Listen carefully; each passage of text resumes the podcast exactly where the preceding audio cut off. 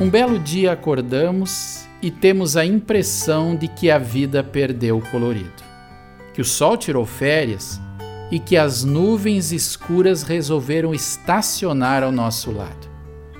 Em dias assim ficamos um pouco perdidos e parece que não nos resta outra alternativa a não ser olhar para o chão.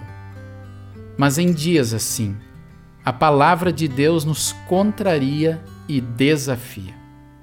O escritor bíblico no Salmo 121 testemunha: Olho para os montes e pergunto: de onde virá o meu socorro? E ele responde nessa conversa dele com ele mesmo: O meu socorro vem do Senhor Deus que fez o céu e a terra. Ore comigo. Pai, em dias difíceis levanta minha cabeça e redireciona o meu olhar. Obrigado por estares acima dos montes e ao mesmo tempo do meu lado, importando-se com a minha vida. Por Jesus. Amém.